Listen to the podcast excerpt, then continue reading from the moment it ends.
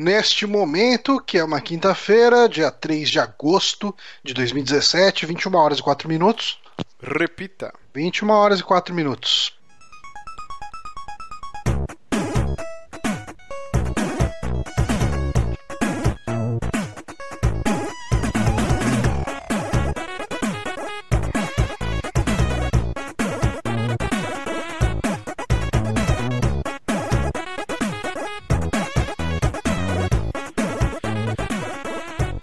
Estamos começando mais um saque aqui nos Peramibos, episódio número 121. Eu sou o Márcio Barrios e mais uma semana estarei com a barba completa, ou não. Aqui do meu lado, ele que está com a barba full beard, se estivesse num joguinho de RPG. Meu querido Johnny Santos. Opa, estou cultivando aqui uma, um pelo facial. E estamos também com ele que está aos poucos sendo dominado por sua espinha na testa, Guilherme Bonatti. Olá, pensei que você seguia a barba. E eu ia falar que estamos também com ele que cortou a barba pra não ficar parecido com o Márcio. E o Márcio fez a barba também. Honório, ô Renato. Olá, olá. Eu estou mantendo a minha assim, porque senão ela enche muito. Então eu gosto de. Eu mantenho ela sempre bem ralinha, assim. Sonho Cara, meu, um- sonho meu. Tal qual um limpador de piscina no México. Ai, cara, a zoeira, ai. a zoeira é grande demais, velho. Tem muita. Tem muita, muita zoeira com a minha falta de barba, então.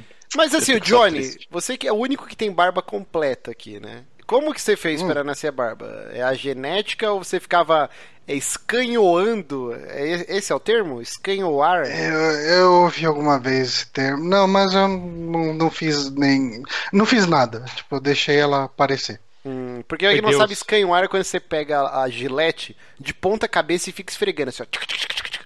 E aí dá aquela irritada gostosa na pele. Mas Até falam que faz o, o, o pelo dar aquela encorpada. Eu não sei se isso é lenda, mas eu fiz isso muito Eu acho que é lenda.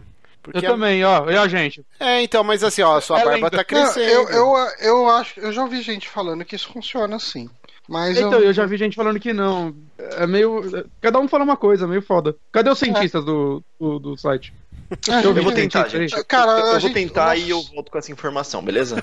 Vamos fazer uma experiência o Honório. Nora. Pelo que a gente conhece dos nossos ouvintes, a gente só tem otaku de ouvinte, então ninguém vai saber nada. Mas sabe por quê? Ah. Você tá dizendo que os otakus não têm barba?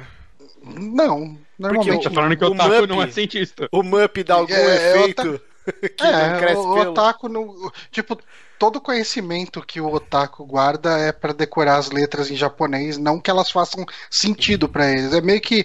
É tipo o golfinho que tem memória fotográfica. mano, mas Então, não- é mais ou menos isso. O que, que isso tem a ver com barba? Mas tudo bem. Não, é que é uma habilidade. falou é- é- um É uma habilidade que não é explicada por, por inteligência. É, é só física e química, sei lá. ok, continua nessa vibe de falar groselha. Todo otaku. Todo dia tem o quê? Tem uma merda. Hoje é um dia bem caído, na verdade, porque não tinha nenhum feriado importante, alguma coisa engraçada. Hoje Hum, é o aniversário de um ano do lançamento de Pokémon Go. Olha só, aquela febre que avassalou os alicerces Saudades. do planeta Terra. Foi uma febre e passou, né? Tal qual uma febre. Exatamente. Tá É. O, o jogo ainda dá uma boa grana, né? Ainda tem bastante gente jogando, Ah, né? sim, Mas eu sim. só não conheço essas pessoas mais.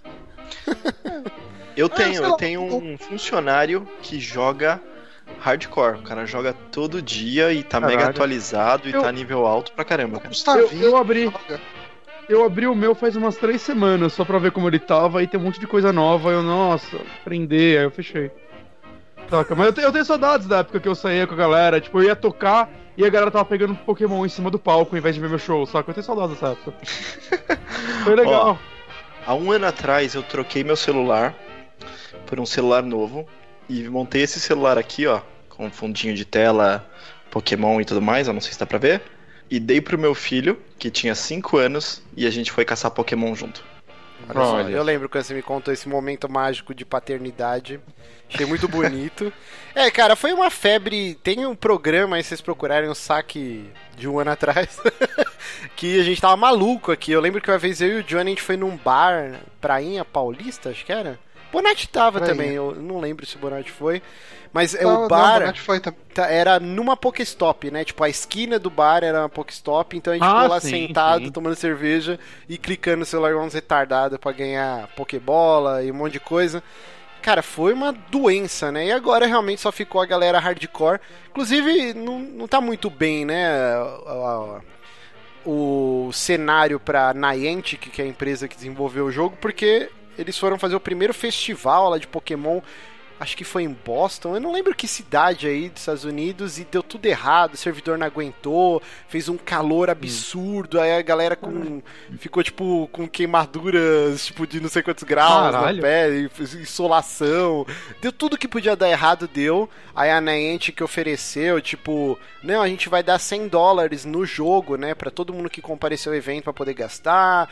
A gente vai ressarcir a- os 20 dólares da pulseirinha lá, que você pega o Pokémon com aquela pulseirinha especial. Deu uma treta lá, eu sei que foi um fiasco. Sim, Mas- a parada, a parada foi que não tinha estrutura de antena de celular. Uhum. Então eles não conseguiam, muita gente, não sei quantos mil pessoas tinha, não tinha estrutura. E, e aí te- teve até um processo coletivo que tá rolando, porque muita gente gastou. Foi viajar, né? Foi, Sim, veio de outro país, teve- inclusive. teve Exato, gente do Japão indo pra lá, gente da Europa inteira indo pra lá. E tá rolando um processo coletivo contra a Niantic pra reaver essa grana. Porque eles simplesmente liberaram, em teoria, o que rolasse ali, naquele, naquele evento, ia definir o que era disponibilizado pros outros jogadores do mundo. Ia ser a primeira vez que E- eles iam disponibilizar o Pokémon lendário, não tinha um lance assim exato, também? exato. Lugia, Mewtwo e os três pássaros. Quero. É, É, bizarro. Eu acho que eles enrolaram muito pra soltar algumas atualizações também, e isso foi afastando a galera, né? É.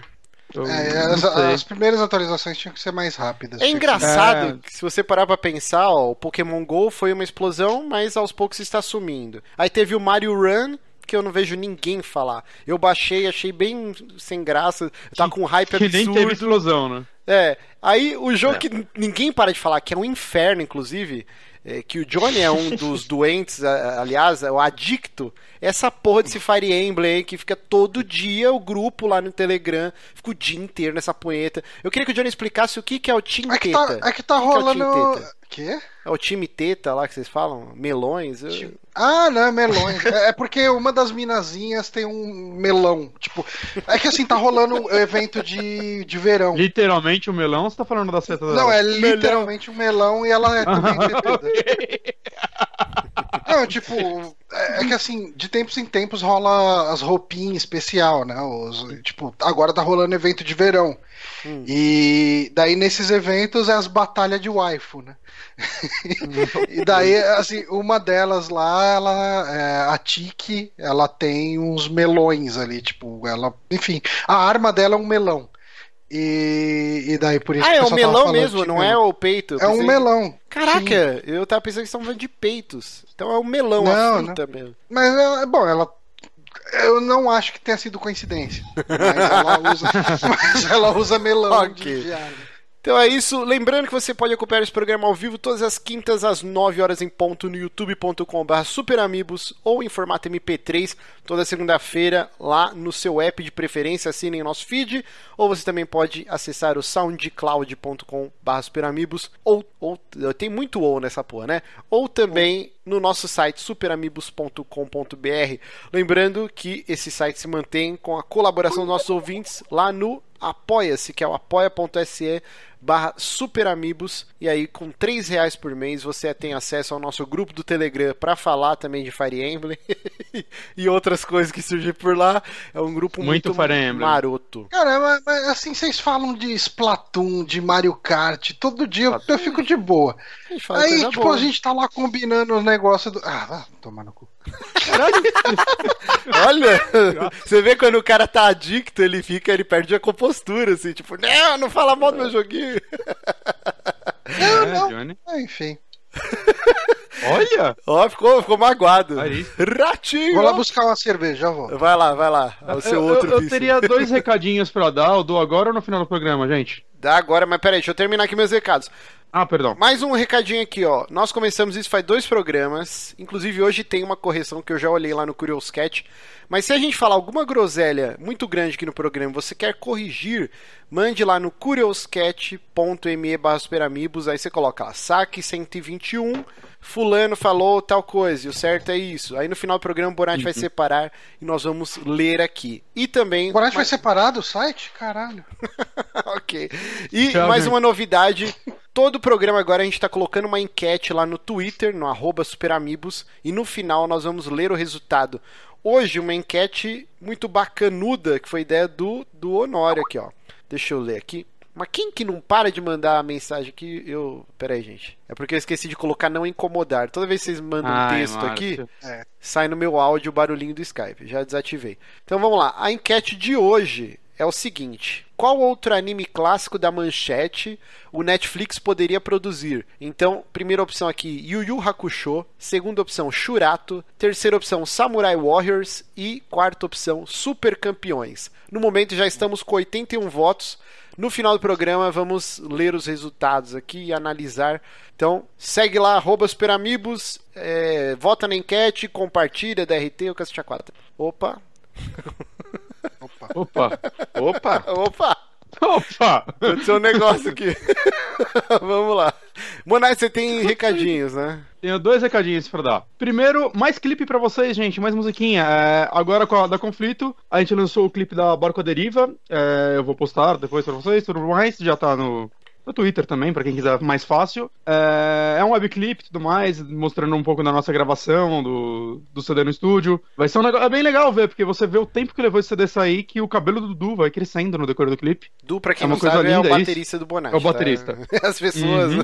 tipo, Tem que conhecer, gente. Eu não sei essa porra há dois anos já. uhum. Não faz um tempo. Segundo é, recadinho, eh, saiu o Playercast que eu gravei, é, lá do podcast do Andrew e tal, nossos amigos. É, gravamos sobre o Quantum Break. É, vou botar o link também, ficou bem legal. É um, é um jogo bem injustiçado. Eu sou um defensor dele e de Attack on Titan até o resto da minha vida. O jogo, não o anime. o anime é meio ruim. É, escutem lá, ficou bem legal mesmo. O assim, jogo é- é o jogo é muito bom. É, mas escutem lá, tá bem legal também. E vamos pro programa que tem notícia pra caralho hoje. Exato. Então vamos começar aqui o nosso bloquinho de indicações, lembrando que é 10 minutos. É 10 minutos, não. São 10 minutos por integrante para não ficar um programa gigante. Então, deixa eu começar aqui com a minha indicação. Eu assisti no Netflix o filme Fome de Poder com o grande Michael Keaton, que eu gosto muito, ator muito batuta. E esse filme conta a história do McDonald's, né? Do restaurante talvez mais conhecido no mundo. Faz parte das nossas vidas desde que a gente se conhece por gente. Todo mundo aqui já foi milhares de vezes no McDonald's. É, independente se hoje em dia vocês ainda gostam ou não, McDonald's é algo, é um big deal.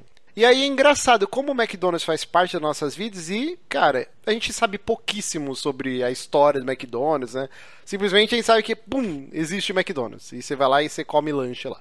Então é muito interessante você assistir esse filme, porque, cara, é uma surpresa. E ele, esse filme, ele vai naquela vibe do Lobo de Wall Street, né? Porque o script Hum. dele, ele foi baseado em dois livros. Oi? Tem bastante putaria, então. Não, não tem.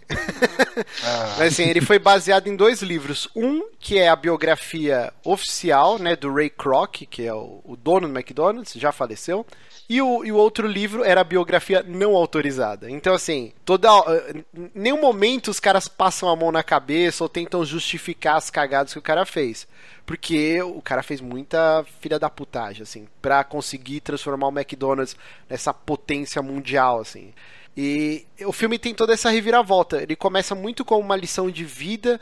Por exemplo, o Ray Kroc, quando ele descobriu o McDonald's, que já existiu o restaurante McDonald's, ele já era cinquentão, sabe? Tipo. E aí você, o cara deu uma guinada foda na vida dele. Então, o começo do filme, ele se fudendo, que ele era vendedor, tipo, porta a porta. Então ele viajava, cara, uma região lá dos Estados Unidos, ia nos, nos, nos drive-in. Não é drive-in, acho que é o nome correto. Drive-thru. Ah, Né? peraí que eu vou espiar. Ai, peraí que me deu um ataque de Caralho. espirro aqui. É, me deu um ataque de espirro. É, acho que. Cara, esqueci o nome da porra. Acho que é drive-in mesmo.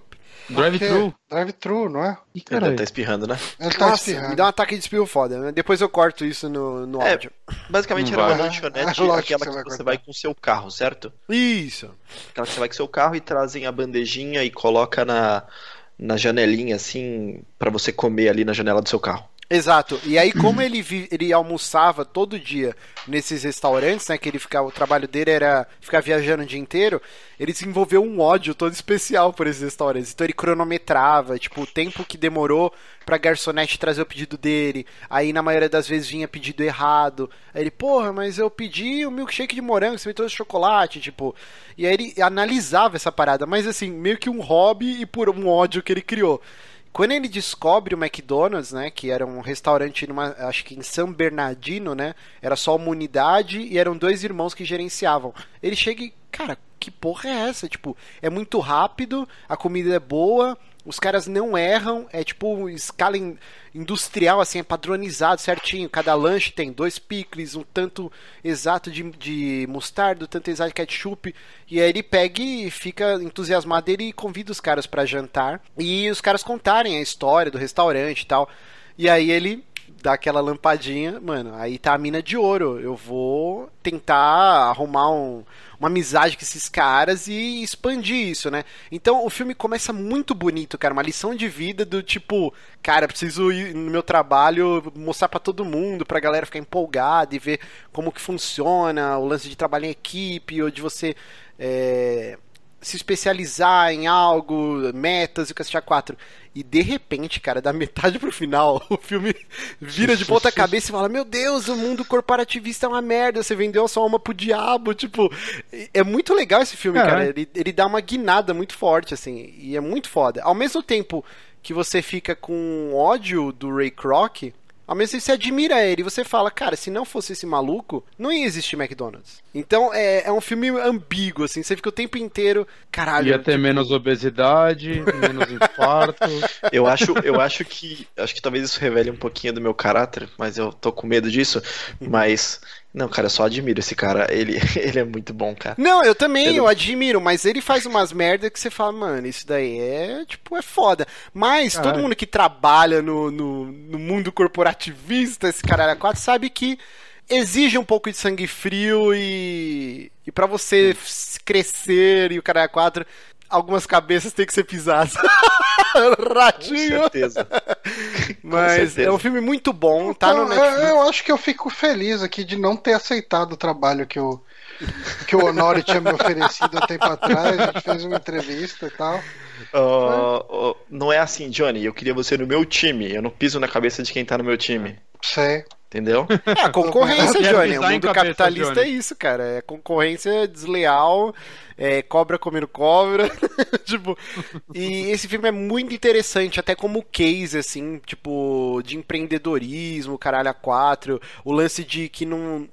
De muletas, né? Ah, o cara era muito velho. Tipo, mano, o cara tinha mais de 50 anos quando ele deu start pra começar o McDonald's, como a gente conhece. Caralho. Então é Tipo- bizarro. Ele era um vendedor meio fracassado, tipo, ele vendia. Vendeu de tudo, né? Ele era até motivo de chacota na, na roda de amigos dele, porque ele sempre aparecia com um produto novo. Não, isso vai revolucionar. E, e nunca dava certo. E quando ele, Ele era descobre tipo o Mac- Yamauchi americano. Ele demorou pra começar a fazer jogo na Nintendo, né? Ele tentou até serviço acho que de hotéis, caralho. Ah, Nintendo É, tinha motel. ho- tinha- Hotéis para adultos. Ah, motéis. Mas é super Sabe, sabe que interessante. tem uma sinopse, uma sinopse legal desse filme, que não é uma sinopse desse filme? Eu, por coincidência, fui no McDonald's no sábado e o papelzinho da bandeja é a história do milkshake Hum. do, do, do McDonald's.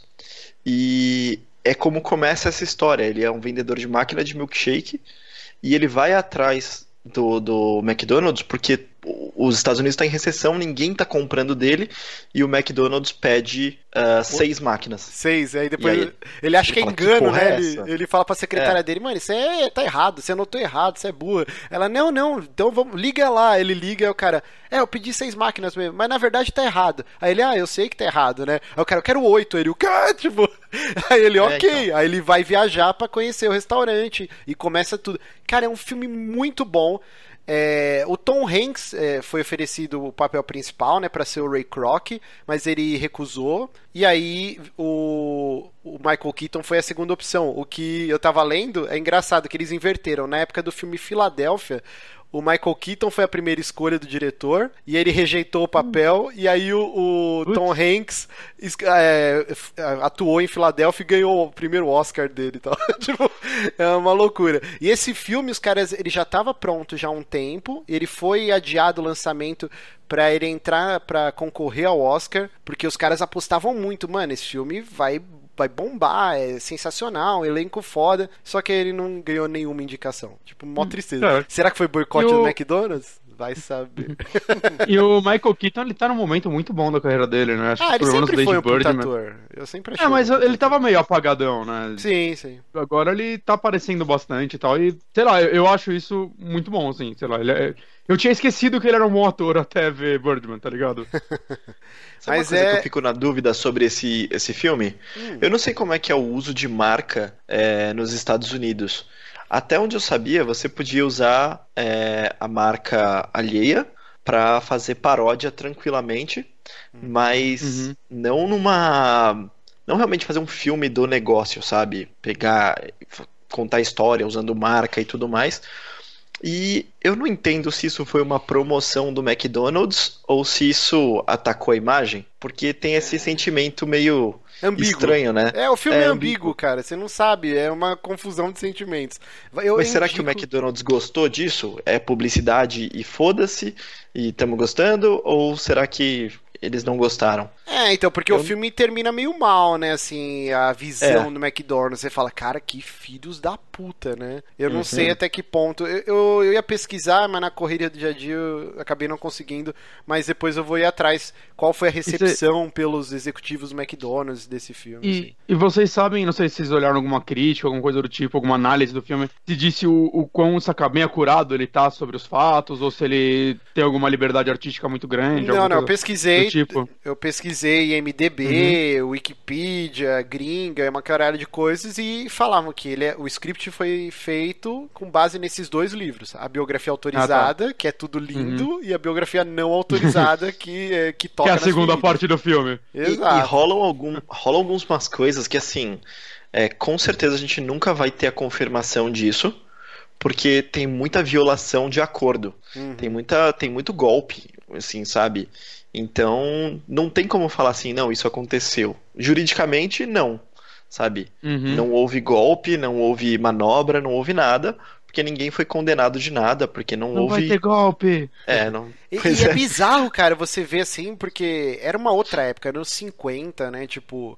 E uhum. muita coisa era feita em acordo de cavalheiro. Os caras só apertavam a mão e, tipo, acabou, tá ligado? Tipo, os caras acreditavam mesmo gaveta, que o maluco né, ia honrar. Também. É, acordo de gaveta, sabe? Você fala, como assim, cara? Uma franquia milionária. Tipo, o McDonald's, depois ele vai. Vão dando as estatísticas no final do filme, né? O McDonald's é o maior proprietário de terras do mundo, cara. E por causa de uma coisa que acontece durante o filme, que é o grande estalo, porque até então o McDonald's estava dando prejuízo, mesmo tendo trocentas franquias. E aí é uma parte que é a reviravolta. Assim. Eu, eu vou parar de estragar o filme. Assista. Para. Está no Netflix. Fome de Poder. Em inglês é Stay Hungry. E é um filmaço, cara. Filmaço da porra. Não sei como não concorreu ao Oscar, porque merecia. Michael Keaton está brilhante nesse filme. Peraí, não é The Founder? Ah, é The... Cara, o que, que é Stay Hungry? Stay Hungry é o filme do, do Arnold Schwarzenegger. Caralho. Ô, cara burro. Então é, é, The Founder, mas procura lá na Netflix. Fome de Poder. Muito bom. Ai, ai, ai. Mas vamos lá. Bonatinho, você assistiu um filme Oi. que eu estou louco para ver, que é o Neném Motorista. Neném Motorista, 3, 2, 1, dei play aqui. É, eu vi o novo filme do Edgar Wright ontem, né? O Baby Driver, ou Em Ritmo de Fuga no Brasil, que tem um... Eu não sei, o Brasil odeia os títulos do, do Edgar Wright. E esse eu acho que bateu na trave, eu acho que ele seria um bom subtítulo. Tipo, Baby Drive em ritmo de fuga ia ser ok. Mas não é todo mundo quase morto ainda, então não mandaram tão mal. e o chumbo coisa. grosso, chumbo grosso. Chumbo também. grosso. Não, e o World's End que veio como Heróis da Ressaca. Nossa, esse eu nem é... fazia ideia, cara. Então, mas, é um... assim, como vocês traduziriam o, o, o Hot Fuzz?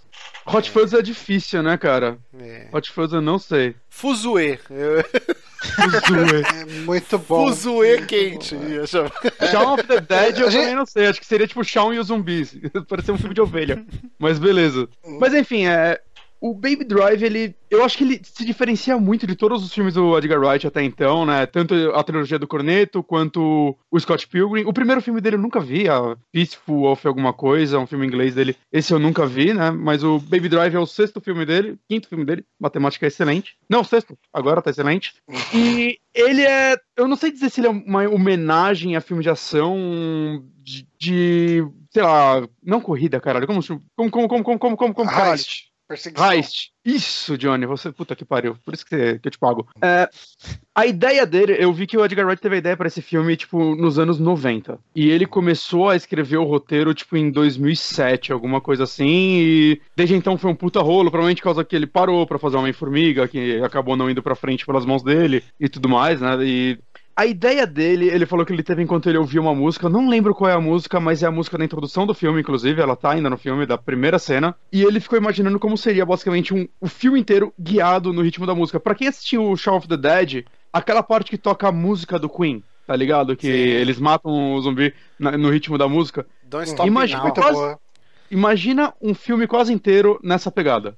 Hum. É, eu não sei se eu posso classificar também esse filme como musical. Ele não é classificado como musical. Mas ele tem mais de 20 músicas que tocam, tipo, inteiras, ou quase inteiras no decorrer do filme. E elas têm completa relação com as cenas, né? A história é, é sobre um, um motorista que chama Baby. E esse é o nome dele. E ele é um, um motorista, tipo, do o maluco lá naquele filme Drive, né? Ele é o motorista de fuga. Enquanto a galera entra no banco pra fazer o assalto, ele fica lá esperando no carro, os caras entram e ele foge da polícia. Resumindo isso. É, por conta de um problema que ele tem, né? é, na audição, isso daí acho que eles contam no trailer mesmo. Ele ouve um zumbido no ouvido, digamos assim. Então ele tá sempre ouvindo música pra, tipo, se concentrar e parar esses barulhos. E ele anda com milhares de iPods. Basicamente isso. Ele, milhares de iPods. Porque é isso que ele faz. Ele faz playlists de iPods diferentes. E ele fala que ele troca de acordo com o humor dele, do dia dele. O interessante é assim, ele é. Durante boa parte do filme, esse personagem basicamente não fala. Ele é quase um mudo, assim. Os caras tá enchem o saco dele. Porra, é retardado? Qual é a sua? Saca? Porque ele fica quieto ouvindo a música dele, ele não interage e tudo mais. Você não sabe o porquê ele tá envolvido com essas pessoas também. Você vê que ele é uma pessoa muito diferente deles. Né? Ele é um moleque.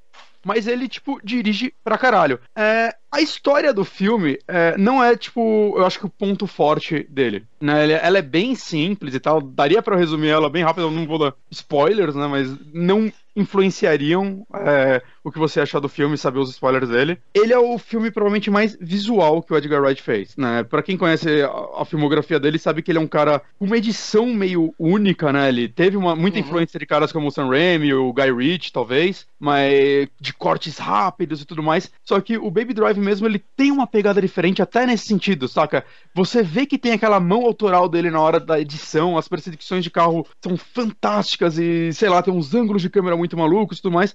Bem característicos dele, mas ao mesmo tempo não chega a ser aqueles cortes master rápidos do Shaun of the Dead, do Hot Fuzz, né? Que ele conta inte- histórias inteiras em 10 segundos. É, uma das coisas mais impressionantes desse filme, pra mim, é o Edgar Wright basicamente não quis usar CG. Isso daí foi usado basicamente pra acabamento, coisas do tipo. Então todas as cenas são realmente coreografadas. O, o ator que faz o Baby, você vai procurar o making off, você vê que tem vídeos dele treinando direção. Tipo, não que ele tenha feito todas as cenas de direção, mas saca, boa parte das cenas de, de perseguição são os atores dentro do carro, saca? As cenas mais simples, quando estão filmando eles, são eles lá. Então algumas coisas, eles usaram dublês pra tudo. Chega ao extremo do Edgar Wright ter feito um lance que ele, tipo, se amarra no capô do carro e ele vai filmando a galera lá. Ele chegou nesse extremo. Ele, ele é um maluco do caralho. Ele, ele falou que ele não, não queria filmar a distância porque ele não queria se sentir distante dos atores, saca? Então, assim, ele é um filme extremamente visual. Eu nunca vi um filme usar música da forma que ele usa, saca? Porque são tantos detalhezinhos, assim, é. Tem uma cena em específico que é provavelmente a melhor cena do filme. Eu não vou nem falar que música que toca, que o estúdio não queria fazer, que já tinha estourado o orçamento. O Edgar Wright tirou do bolso dele pra fazer essa cena, ele que bancou e pagou mais um dia, esse caralho. E pelo que eles falam, acho que foi nessa cena mesmo, é, o barulho no estúdio tava tão alto que eles não conseguiam ouvir a música. Então todos os atores tiveram que ensaiar a cena inteira sem ouvir a música, filmar ela sem ouvir a música. Pra na hora ficar no ritmo da música. Então, deve- eu imagino a loucura que tenha sido Meu isso, tá Deus ligado? do céu, Ele fez, foda. tipo, um metrônomo lá e eles ensaiando. Cara, é, as músicas vão. É, tipo, os tiros são no ritmo das músicas, saca? É um negócio assim, visualmente é um dos filmes mais impressionantes que eu já vi na minha vida. Tem, tem uma cena logo no começo também que ele tá caminhando e tudo mais, e tem pichações na parede com a letra da música. Conforme ele vai andando, nas partes certas vai aparecendo a letra pichada na parede não foi pós-produção, ele realmente teve que fazer tudo no, no ritmo certo e, tipo, na hora que ele passa, ia cantar essa parte, ele tava passando nessa cena, saca? Então, é, é tipo, é muito, impression, é muito impressionante, assim, é, eu acho que o Johnny vai amar esse filme, eu tô muito curioso pra saber o que o Márcio vai achar desse não, filme, eu tô né, louco porque... pra esse filme, eu adoro o Edgar Wright, tirando Scott Eu Pilgrim, adoro só- eu gosto de tudo que ele fez. É, eu, eu acho que você tinha que dar outra chance pra Scott Pilgrim, cara. É, talvez. É muito bom. Porque, eu não sei, é um filme com uma estética muito única, assim, né? É provavelmente o melhor filme que eu vi esse ano, lembrando que, sei lá, eu não vi alguns filmes que eu ainda quero ver. Não, não vi Mulher Maravilha, eu não vi Corra ainda. Mas eu não sei, é um filme que. eu- Eu, enquanto eu tava no cinema, não piscava, saca? Foi uma sensação que eu tive a última vez, talvez com Mad Max. Né? Não que ele seja um filme, apesar de serem dois filmes com carro, saca? É aquele negócio. É quase uma mistura de Mad Max com John Wick, que é aqueles Uhum. filmes com pouco CGI, é, coisas realmente coreografadas, ensaiadas, a ângulos de câmera sensacionais, saca? Não são aqueles cortes extremamente rápidos de busca implacável que você não sabe o que tá acontecendo. Né? Por mais absurdas que sejam as perseguições e as soluções que eles acham no decorrer do filme, você consegue enxergar e entender tudo. A trilha sonora é fantástica, saca? É, é aquela trilha sonora que, puta, eu- não vi ainda se tem no Spotify, mas tem que sair no Spotify. Provavelmente tipo, tem. provavelmente- É, então, se não tem ainda, vai ter depois que sair o Blu-ray, saca? Uhum. É, é- é muito, muito boa. Acho que nessa parte vocês todos vão gostar Tem. muito. É, Quer dizer, eu não sei. Já tem? Não, é. É, é uma tracklist feita por alguém. As músicas são licenciadas, né? Sim, sim, são todas licenciadas. Ah, então é, alguém fez ah, uma playlist. Hum. É, É, a- o elenco é muito. ah, desculpa. Pode Não, falar. rapidinho, é, eu só vi falarem bem desse filme. A única coisa que me Uhum. deixou mais com o pé atrás, mas foda-se, foi um cara só que falou que eu nem lembro quem foi, era que parecia um filme do Tarantino para toda a família. Ah, cara, Ah, eu tem, não. tem a trilha oficial também. Hum. É, e é, é interessante. Ah, legal. Mas é interessante, né, que o Edgar Wright, atualmente, tô vendo muita gente comparar ele com o Tarantino, porque são caras muito autorais que não fazem um filme por ano, né? Eles demoram muito pra lançar seus filmes e acabam pegando um certo público, né, um grande público, né, mas não é uma parada extremamente mainstream como um Transformers, né, mas eu, eu não sei, eu, eu acho que eu entendo as comparações com eles, com ele, mas eu não sei, cara, é, Baby Driver é um dos filmes mais diferentes que eu já vi, assim, que eu me lembro de ver, saca? Pela forma, pela montagem dele. A história é realmente muito simples, apesar de eu achar que tem atores excelentes. Eu descobri, inclusive, que tem um ator lá que eu fiquei, caralho, conheço esse cara, eu conheço esse cara, é o baixista do Red Hot, o, o Flea, tá no ah, o filme. Flea. É, o Flea. É, ele tá no filme. Mas, mas, cara, assim, as atuações são muito boas. É, eu acho que ele- uma coisa que eu gosto muito é. As perseguições, elas não são. O tempo todo eu fico, cara, fudeu. Ele vai se fuder, saca? Porque. Sabe aquela sensação de que você não sabe como a pessoa vai escapar dessa? Eu gosto quando o filme faz isso. O tempo todo você acha que vai dar merda, assim. E às vezes dá e às vezes não dá. Então ele. Ele chega a ser coerente com muita coisa que ele tenta fazer. Até pelo fato dele não abusar de CGI. Então as coisas têm que funcionar. Né? Ele tenta achar soluções possíveis. Né? Eu não sei, é um dos melhores filmes de perseguição de carro que eu já vi, certamente. Assim, é... Eu entendo quem precisa de uma história profunda pra um filme, talvez se decepcione. Né? Ele é um filme realmente visual. Né? A história tá lá porque tem que tá. Né? Ela não é ruim, mas é tipo, é ela. Ela só tá lá. Era um pano de Saca, fundo ela- pra acontecer É. toda a pirotecnia Difer- maluca. Bem diferente de Hot Fuzz, por exemplo, que eu acho que tem uma puta história lá no meio e tudo mais. Uhum. Mas mesmo dentro dessa historinhazinha simples, os personagens são muito carismáticos, muito. Saca, é. Eles são meio caricatos, mas você se apega a todos eles, né? Você vê quem é bom e quem é mal lá, e da mesma forma você gosta de todos. O Jamie Foxx tá incrível nesse filme. Puta personagem fudido, assim, cara. Eu nunca vi ele fazer um personagem nessa pegada, saca? Então, assim, minha recomendação é. Se der, vejam no cinema. Eu, eu acho que o Edgar Wright merece dinheiro, gente. Eu, eu gosto muito dele, eu quero que ele faça mais filmes. Saca? E porque é um filme que vale a pena ver no cinema, vale a pena você ver com um som no talo, assim, na sua orelha. Eu estourei em um minuto. Desculpa. É, eu vou sábado de qualquer jeito pra ver, cara. Veja, veja, cara. Am- amanhã eu acho que eu vou ver aquele Dunkirk. Hum, tô curioso. E- é, eu ouvi falar bem dele. Então tá falando e, bem pra caramba. É, e daí no, no, no sábado eu vou ver o, o Baby Driver. Muito bom. Ah, vejam domingo Também, vou com a patroa. Quero assistir. Então vamos para a última indicação, porque hoje o Johnny não vai indicar nada. Então, Honório, o que, que você fez de bom? É, eu assisti Kong, A Ilha da Caveira. Hum. É, Tô bem curioso pra esse filme, ainda não vi. Pois é, ele é um filme de março desse ano. Ele saiu há pouco em Blu-ray. Isso significa que já tá na locadora do Paulo Coelho daquele jeito bom. Uhum. É, Você comprou o Blu-ray. eu, eu comprei, Claro, claro, que eu comprei. É. É, Só pra falar É um Baby Drive, eu quero o Blu-ray, eu quero ver os making off. é um bom filme. Ele não é, nossa, não vai explodir cabeças, afinal é a mesma história que a gente já conhece, recontada.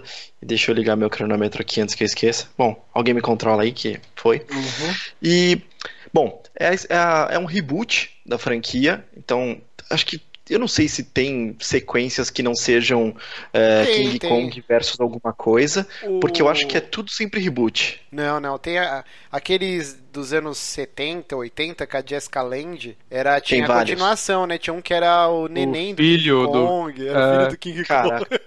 olha, eu Uhum. nunca tive coragem de assistir E falam que é bom. antigo. Ah, eu devo ter assistia no SBT, coisa. passava direto. É, Mas falam então, que o filho do King Kong é bom, viu? é, Ele é bem avaliado. Não, ele é bem avaliado mesmo pra sua época, dada tudo que ele foi ser, a galera gosta dele. é, bom, eu nunca vi nenhum em preto e branco, nenhum em stop motion, então assim, é, o, que, o que eu tenho mais fresco na cabeça pra comparação é aquele do Peter Jackson, que aconteceu com o Jack Black e tudo mais. Pá, caralho, esse filme. Não precisava mas a ter histó- três horas, né? Nossa. Mas vamos lá. Qual é a história? Qual é a sinopse desse, desse, desse filme? Acontece no final da Guerra do Vietnã. Na verdade, a história começa no último dia, quando anunciam a retirada das tropas é, do Vietnã. E um pesquisador é, aproveita a retirada das tropas e ele consegue, com o senador, uma missão de um, um- acho, acho que é general, não sei exatamente a patente, que ele vai retirar as tropas dele com um monte de helicóptero e tudo mais, e aí para eles pararem nessa ilha, que essa ilha é, é circundada por uma tempestade que nunca acaba, né? E só dá para entrar lá com helicópteros. E aí, já tipo, ele já sabe que tem alguma coisa lá, fica aquele negócio que ele não quer falar o que é, só fica enganando o senador, engana o general.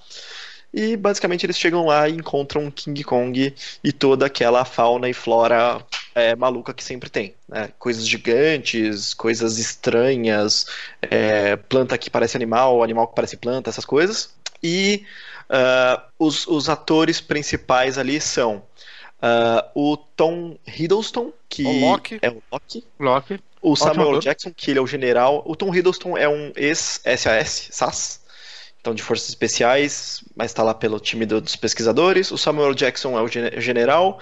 E a Brie Larson, acho que é assim que pronuncia o nome É a dela, Capitã Marvel, né? que vai ser agora Uhum. isso, vai ser a Capitã Marvel. Então, esses três são quem mais aparece ali, mas tem o John Goodman também, que ele é o pesquisador, ele que engana todo mundo para ir para lá. Ahn, então fica eles tentam, basicamente eles chegam e eles encontram King Kong e a história é eles tentando fugir. Eles têm Eu ia te janela- corrigir falando que era Donkey Kong. Aí depois, não, não, ele tá certo, eu sou burro. Eles têm uma janela de, sei lá, três dias, uma coisa assim, pra sair daquela ilha. Senão eles vão ser abandonados lá porque não tem comunicação é, para fora da ilha. E aí eles encontram e tem aqueles ah, dinossauros que sempre tem, né? O King Kong contra os dinossauros e tudo mais. Nesse ele é um negócio um pouco mais monstruoso. É, vai, parece, falaram que a sequência vai ser com, contra o Godzilla, né? Exato. Aí Parece eu que ia, vai ter um filme de Godzilla e aí vão misturar os dois, não, assim. é, eu ia chegar lá. A produtora, ou estúdio, não sei, é a Legendary. E ela tá criando esse negócio que se chama o Universo dos Monstros é, da, da Legendary. E nele tem ah, o King Kong, o Godzilla, a Mothra, que é aquela mariposona, e tem mais uns dois que eu nunca vi, pesquisei, um dragão de três cabeças e um pterodáctilo gigante, uma coisa assim. Que, é- são coisas que no Japão já é- são misturadas há muito, muitas décadas, sim, né? Sim, já, já teve filme deles, deles juntos Muito. e tudo mais. E, e falaram até que o Pacific Rim, os kaijus do Pacific Rim, podem estar no mesmo universo. Mas aí Caraca. é só. É tipo é conversa de produtor, sabe? Que quer fazer o negócio funcionar, mas não tem Bem nada no com- futuro, né? É. Então, eles estão meio que costurando isso. É, eu vou dar. Ah, não vou falar que é spoiler, porque é bobeira isso aí, mas eles mencionam isso. Mencionam haver outros monstros, e pra quem conhece, sabe que tá fazendo menção a Godzilla, a esses monstros aí Uhum. né? Então, essa é a história basicamente deles tentando fugir contra esses esses. Eles estão fugindo desses dinossauros que não são dinossauros mais, que são essas outras coisas. E o King Kong fica naquela relação que a gente vê sempre em outros filmes entre, eh, entre ter raiva dos humanos e os humanos terem medo dele. E, ele, amar uma na loira. verdade, proteger e ser legalzinho. e...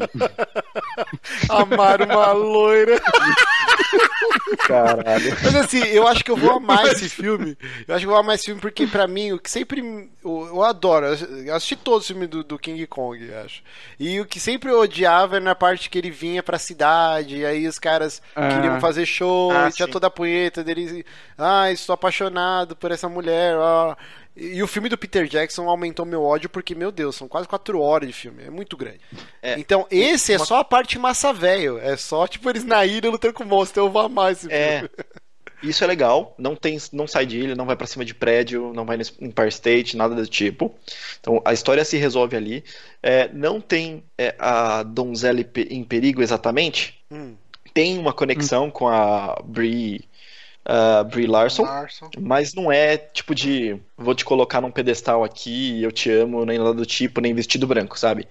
Uhum. É uma, é uma parada diferente, bem, bem maneiro. Eu gostei bastante deles terem matado isso. Na história não se aprofunda em muita coisa. É, os personagens humanos, eles são bem rasos no fim das contas, sabe? O Tom é, Hiddleston, que deveria, aparentemente era para ser o principal, tem pouco tempo de tela, não é uma coisa muito, sei lá, não, não sei se era para ser o principal mesmo. Fica estranho. Quem é mais desenvolvido é o Kong, e é importante que é o Kong, não é King Kong. Eles mencionam algumas vezes que ele é o rei da ilha e tudo mais, mas eles fecham nessa ideia de que ele é um, um gorila novo, ele é um macaco novo. Então ele ainda vai crescer. Então, assim, imagine que num 2 ele vai ter, sei lá, mais 10 metros de altura, uma coisa assim, sabe? Hum. Aí ele é, eu vi muita gente criticando. Eu vi muita gente criticando que ele era muito pequeno para ser o King Kong, saca? E aí eu postei uma imagem, eu postei uma imagem no chat lá do YouTube é, do King Kong junto com o Godzilla. É, Quem, então, quem tiver a oportunidade de dar uma olhada aí, porque ela tem uma, tem uma boa comparação de imagem. Eu ia comentar isso. Quando saiu King Kong e falaram desse negócio do universo monstro, eh, já tinha o Godzilla lançado lá com o, o maluquinho do Breaking Bad. E, e realmente, assim, o Godzilla é extremamente maior. Então, uma coisa versus a outra não daria certo. É por isso que eles justificaram que ó, ele é pequeno, ele é, sei lá, um gorila não bebê, mas um gorila Ele é um- jovem e ele ainda vai Um crescer bastante. gulirinha, um gulirinha ainda. Nossa senhora. É, é isso. Ma- Mas o crossover vai ser com o filme do Walter White ou vai ser outro Godzilla? O Walter White já morreu, meu. Não, é o do. Não, Não, spoiler, porra. Olha o spoiler Ah, aí. é uma bosta de filme, nem percam tempo assistindo. Não, não, mas, Mas eu quero é. saber se o crossover vai É. ser com esse Godzilla ou com outro. É, coisa É, não, não vão criar outro Godzilla. É esse, mas detalhe, o filme tá pra 2020, então não começou nada de verdade. Então Hum. não tem nada confirmado. Eles falam que é isso, mas pode ser outra coisa. O pelo que parece, assim, pela, pelas entrevistas que eu vi eh, pesquisando um pouquinho mais sobre esse filme, sim, é esse Godzilla que vai entrar nessa história. Mas não fala exatamente como vai, como vai acontecer isso. E eles nunca discutem sobre a disparidade do tamanho dos. Do, do É, mas é, esse Godzilla se passa nos, dia- eh, nos dias atuais, né? Se esse King Kong se passa durante a guerra do Vietnã, Sim. chegou nos dias atuais ele deu tempo de crescer. Exato. É, bom. Deve ser, deve ser. Ou vai ser ele contra o Godzilla neném. Isso é legal, bonitinho. Tem uma outra, uma outra coisinha que, que aí eu posso mencionar que não sei como, como se encaixa de- direito, mas eu tive a oportunidade de ano passado ir para Universal, para o parque temático.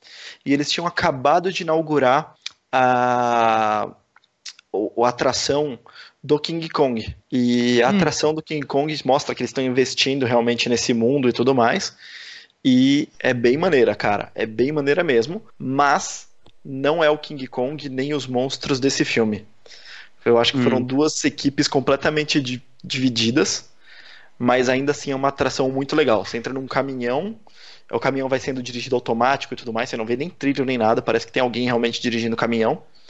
Você coloca um óculos 3D e aí o Godzilla e os dinossauros ficam lutando em volta da sua cabeça, assim, tipo, eles realmente a, a tela é sei lá, 180 graus, começando de um lado e terminando, passando por cima da sua cabeça e terminando do outro, Que sabe? foda. Uma puta experiência foda, cara. Eu adorei essa atração.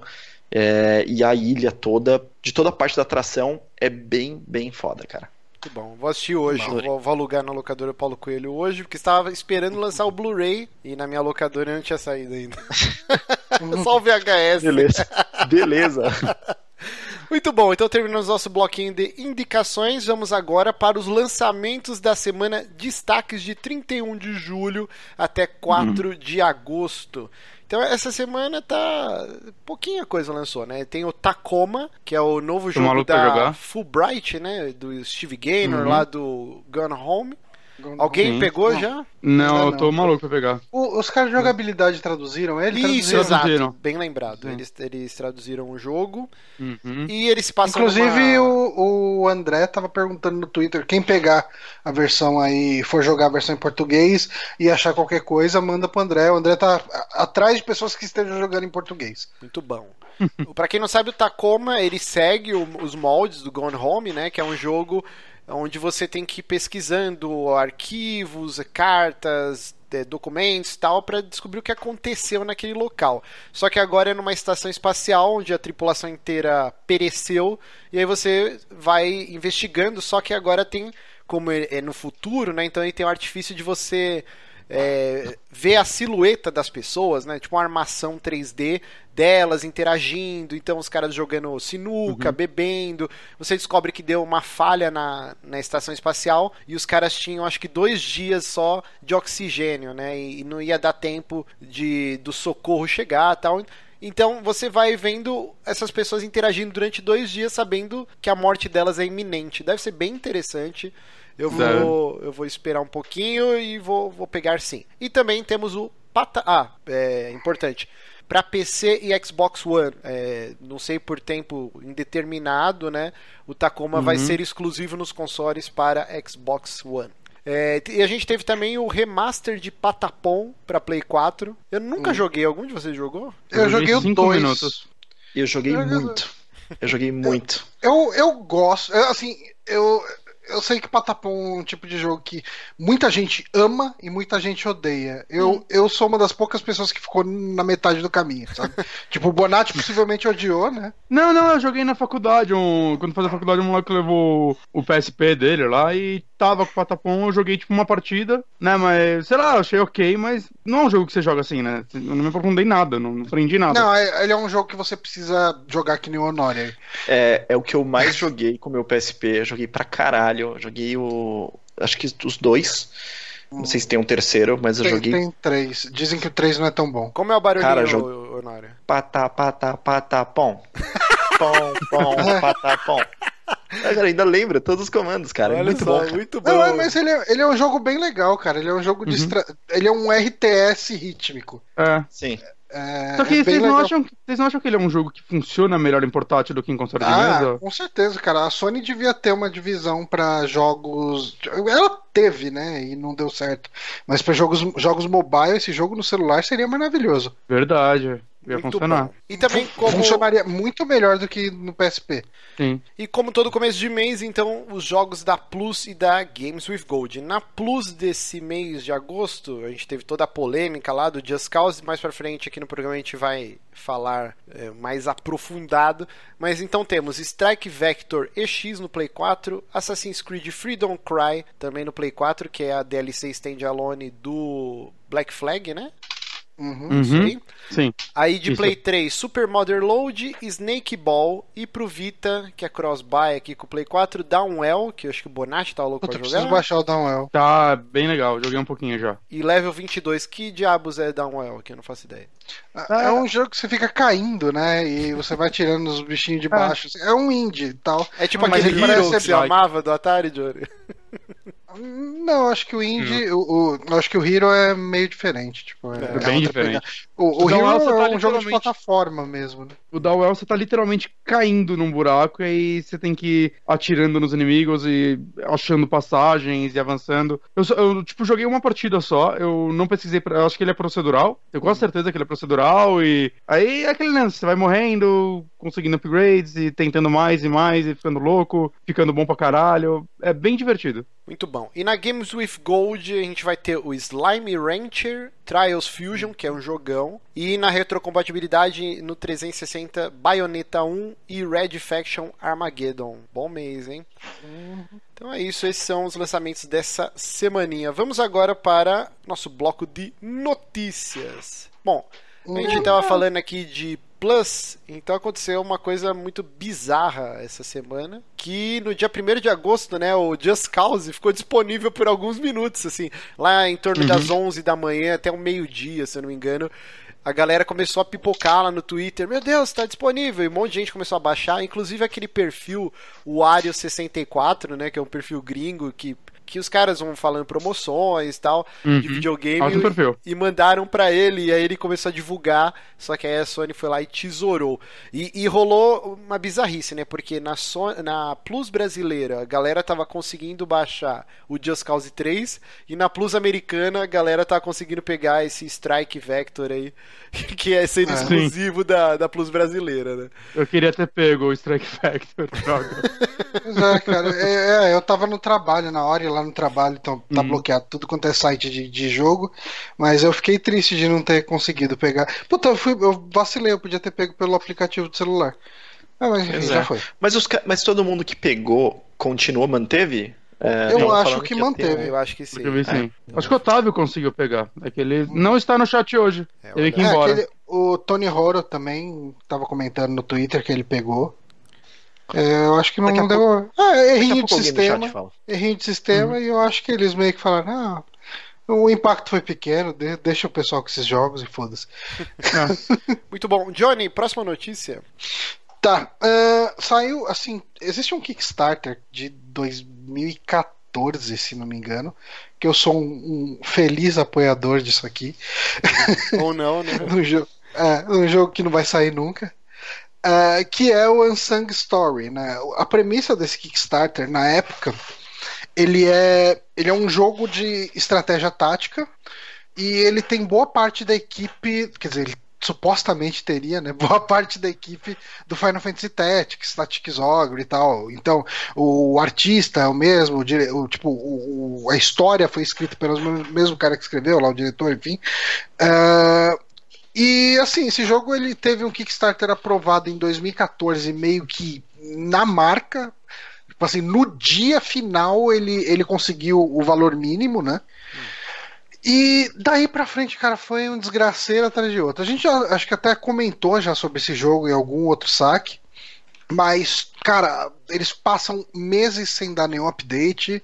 E depois eles mandam um update falando: Ó, a gente tá fazendo o jogo. né? Tipo, mas não mostra uma demo, não mostra arte, não mostra nada. Assim, mostra arte conceitual no máximo. É, ele é um daqueles exemplos de, de Kickstarter mal sucedido, assim, sabe? Tipo, que é, quando alguém vai falar mal de crowdfunding, geralmente usa esse jogo junto com o Mighty Number 9 e um outro jogo pra falar, ó, como crowdfunding é uma bosta. Ah, e assim, eles estavam um tempão, né, sem mandar update, e essa semana eu recebi um updatezinho deles aí, que gerou essas notícias. E aí a Playdeck, que era quem tava fazendo o jogo desde 2014, falou: Ah, então, foda-se essa merda, a gente não vai mais fazer nada. É, e, a gente, e a gente tá passando os direitos pra Little Orbit. E daí logo depois veio duas atualizações ao mesmo tempo, né? Tipo, e daí veio uma atualização do CEO da Little Orbit, meio que apresentando, falando: Ó, seguinte, ah, a gente tá jogando tudo fora o que a Playdeck tinha feito, não que alguém soubesse que eles tivessem, que eles tenham feito até agora. E a gente vai começar do zero, mas a gente vai honrar todos os compromissos com os backers, ah, tipo, as recompensas físicas, tudo vai ser entregue. Mas a gente está começando do zero, então a gente pede para que vocês tenham paciência, enfim, enfim. É, e E assim, uma coisa. Oh, eles, falar. mencionaram, eles mencionaram que estão começando do zero e se mantendo originais ao projeto original, né? Não? Verdade. É, isso é uma coisa interessante, porque Isso. numa das atualizações da Playdeck, é, eles falaram, ó, então, tipo, tá meio difícil fazer o jogo aqui, o single player. Eu não lembro exatamente o que, que eles falaram, mas falaram, ah, a gente vai fazer um multiplayer aqui desse jogo e tal. E, e- e, cara, você tinha que ver os comentários na época ali. Ah, o que, que vocês estão fazendo multiplayer? Vocês estão malucos? Tipo, ninguém pagou pra essa merda de multiplayer. Tipo, a gente pagou por causa de uma outra coisa. A gente quer, tipo, o que o pessoal tá esperando é um sucessor espiritual de Tactics Ogre, de, de Final Fantasy Tactics e tal. E os caras estavam viajando grandão, cara. Mas daí eles falaram, não, tipo, é- essa Little Orbit falou, não, tipo, é, a gente vai se focar na ideia original do Mas- Kickstarter. Mas a Little Orbit, tipo, não vai ter o que todo mundo queria, que era, tipo, o escritor de Final Fantasy Tactics, né? O Então, eles têm, eles têm o roteiro, né, do, do cara. É, tipo, eles têm a história do cara. A completa, ele escreveu. Eu não faço ideia. É. É, o que a gente sabe é que tem a história do cara lá e eles vão se basear nisso. Eu não acredito que vai ter o artista ainda. É, Vai ser um jogo baseado no jogo que vocês pagaram. É tipo saiu. isso, eu acho que é meio que isso. é, o, tipo, o designer, assim, é, era pra ter, né? Só falando aqui os nomes. O designer era o Yasumi Matsuno, né? É, o, o artista era o Akihiko Yoshida, que tipo é o cara de Tactics Ogre Vagrant Story, e o compositor é o Hitoshi Sakimoto de Final Fantasy XII e Final Fantasy Tactics. Ah, eu fui atrás de saber quem que é essa Little Orbit, e a gente pode acender um, um sinal amarelo, talvez. É, é, ele- é, eles são uma publisher muito. é, Assim, é, o que eu vi mais é trampo de publisher, não de desenvolvimento, mas muito focado em jogos licenciados. Tipo, principalmente jogos licenciados da Cartoon Network, jogo de tipo Como Treinar Seu Dragão. é, esse é o tipo de jogo que eles fazem. Tá seguro, gente. É, o, assim, o CEO que, de- dessa empresa, que é quem escreveu a carta lá de retratação, enfim, é, o, o, o post né, do, do Kickstarter, falou que ele é assim, tipo, o, o que talvez motivou ele a comprar os direitos, enfim, o que motivou ele a ir atrás da Playdeck é que assim, o estilo favorito de jogo dele é, é estratégia tática. Assim, tipo, ele gosta muito desse estilo, mas ele pode ter falado qualquer coisa, né? Não, vai ver, ele achou aí a chance dele de fazer o sonho do sonho, o jogo dos sonhos dele. Pode ser. Seria legal. Mas assim, Tomara, eu quero acreditar nos, nisso. nos comentários lá, eu vi que o pessoal, tipo assim, o pessoal, ninguém mais aguentava a Playdeck fazendo o jogo, porque eles não mostravam nada. Então, assim, basicamente, o- a recepção por parte dos backers foi: pô, legal, boa sorte, poste regularmente. Muito bom. Ah, É, isso, isso, isso tem uma, uma coisa que assim, não dá pra julgar como uma coisa ruim, Uhum. mas às vezes pode ser, é, pode ter uma sacanagem grande da, da, da empresa original. É, eu e o Johnny a gente se conheceu trabalhando numa empresa que faliu. sim. E ela, e ela fez isso, ela vendeu projetos quando ela faliu. Ela Vendeu vendeu sonhos. projetos para outro, vendeu sonhos, né? Não, mas ela vendeu os projetos O- que o, estavam em CEO, curso. o CEO da empresa falava que o AX, que era o produto que a gente trabalhava, ele faz tudo o que você quiser. E a gente, como desenvolvedor, a gente falava, não, mano. Sonho, sonho. Mas então, mas essa é uma O- o- prática que acontece, né? O Vender CEO um da projeto. empresa que a gente trabalhava era o Peter Molyneux, praticamente. Caralho. E dependendo de como é feito, né? é, o, o cliente pode sofrer um benefício aí de, de ele estar sendo mal atendido e tudo mais. É óbvio que às vezes envolve em o cara que está vendendo ganhar uma puta grana sem realmente ter feito grande coisa aí. É muito comum ver em, em contrato de projetos é, cláusulas de é, que você não pode ceder esse, esse projeto para outro. Eu, por exemplo, todos os meus clientes eu tenho essa, essa cláusula. Eu não posso vender os contratos que eu tenho com os meus clientes para outras pessoas. É, eu nem sabia que dava para fazer isso, que o Kickstarter não previa esse tipo de coisa, porque é tipo mega básico, assim, sabe? Quando você fala de software, pelo menos, de não poder vender. Mas eu tenho um caso que eu conheço que isso aconteceu. Eu sei que o cara que vendeu fez uma grana violenta e conseguiu, eu vou colocar bem entre aspas, se re- reerguer da merda, que a merda que ele tava é muito melhor do que o que a gente tá, né? Mas. É, ao mesmo tempo, eu acho que foi até bom para os clientes, porque eles estavam sendo muito mal atendidos. E aqui parece ser mais ou menos a mesma coisa, é, né? Parece ser o caso, né? Eu, eu, assim, tipo, de verdade, eu já não conto mais com esse jogo saindo. Mas o fato de ter ido pra Little Orbit, que é, é uma empresa, assim, que bem ou mal, eles entregam os jogos deles. Eles já Uhum. têm experiência. Tipo, a Playdeck não. A Playdeck era um estúdio indie que, tipo, ele começou com, com esse projeto. E já a, a Little Orbit, ela já. Tipo assim, ela, ela tá no mercado já há bastante tempo e ela já fez bastante jogo. Tipo, a, qualidade desses jogos você pode questionar se é boa ou não. Eu perguntei no Twitter para algumas pessoas, o Peitor de Paula, pro, o Riotti também falou ah, da experiência dele. Alguns falaram, ah, é ok. Outros falaram, puta, é bem ruim. Ah, ninguém falou que é incrível. Mas, enfim, jogo de estratégia tática, ah, eu acho que se eles souberem onde encostar e se a história estiver bem escrita, dá pra sair um jogo bom. Muito bom. Então Uhum. vamos para uma empresa que nunca desaponta seus fãs, que é a CD Hum. Projekt Red, que vai lançar em parceria com a Dark Horse, né, Comics, um livro de colorir para adultos da série The Witcher. Olha só. Olha Então, só, aqui já- imperdível. Ó, eu vou comprar essa porra. E então Você tem não pode a- deixar de perder. Opa, já tem aquele desenho icônico do Geralt tomando banho. E eles falaram assim, que apesar de ser um livro para adultos, ele não vai ter putaria. tipo, ele vai ser mais é gore, no sentido né? da violência, né? Então. Isso, da Não, violência. e dos traços eles falaram também, né? Não Uhum. vão ser. Vão ser traços complexos uh, Uhum. os desenhos. Eu vou comprar, mas eu não vou ter coragem de colorir. Vai, vai ficar tudo em preto e branco mesmo. Mas como eu sou uma putinha de The Witcher, estou ansioso. Muito bom. Compra dois. Muito bom. Pra quê? Pra dar um pra você? Um pra colorir? Não, pra pra, você pra você colorir. pintar, pô.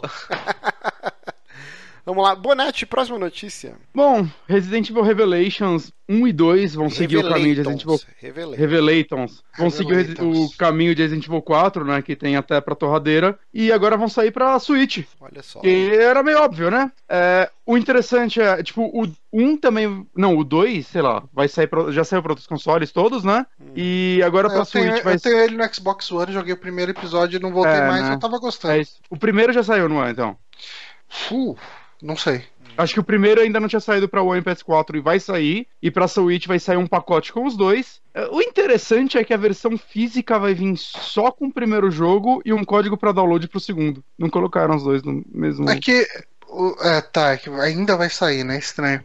É porque É. assim, o, o, o 1 ele foi lançado físico, né? O 2 eu acho que eles.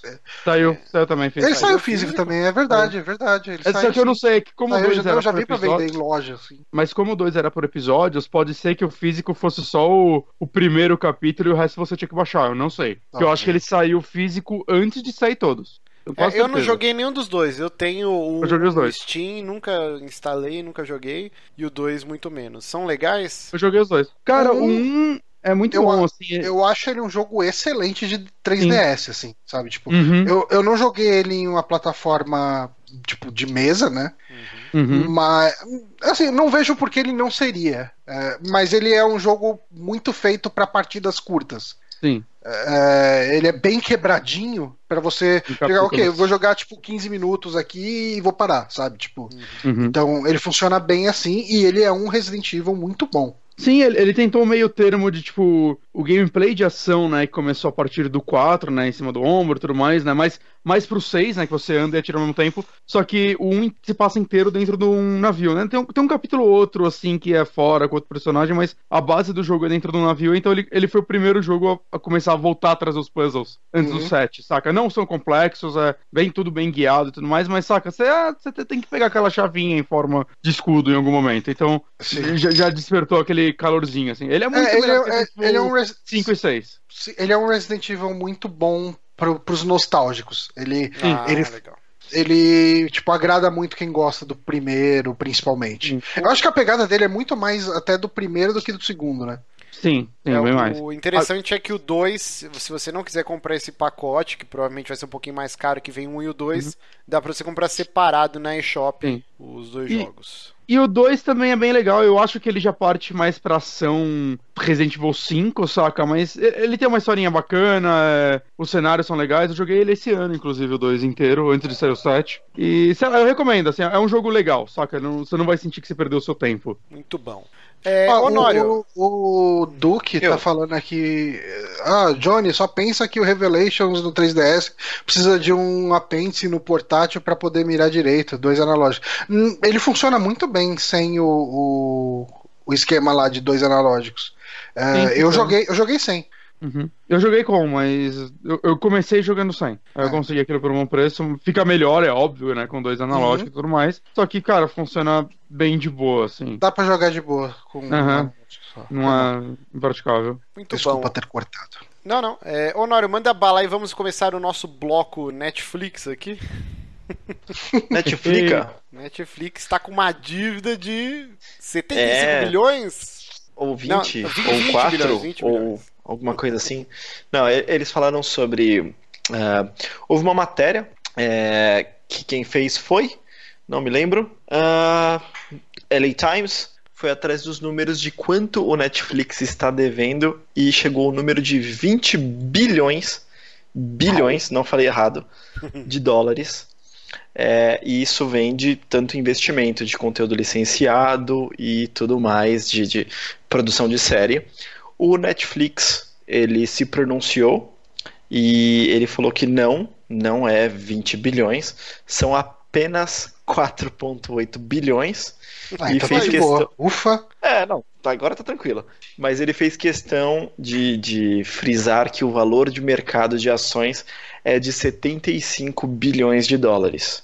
Ou seja, eles têm uma dívida de 4,8 Que que acaba vale não sendo bem uma dívida, né, cara? Empresa desse tamanho, você faz investimento e você espera o retorno, não é? É, é porque isso É, começou a deixar o pessoal com a pulga atrás da orelha quando o Netflix começou a cancelar algumas séries, né? Que até então, Ah, mas- cara, era conteúdo atrás de conteúdo, produção Netflix. E aí, quando até aí tá tudo lindo. Quando começou a cancelar algumas séries, o pessoal falou, hum, tá dando merda aí, né? E aí eles vir- verificaram que tinha essa dívida e tal, e o Netflix veio com os dois É, pés mas- no mas- peito aí. Mas eu sinto que é muito pessoal se afobando eh, sem entender direito como funciona o negócio, né?